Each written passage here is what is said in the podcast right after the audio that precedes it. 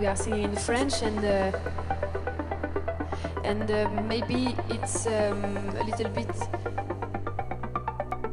uh, exotic, exotic, exotic, exotic, exotic,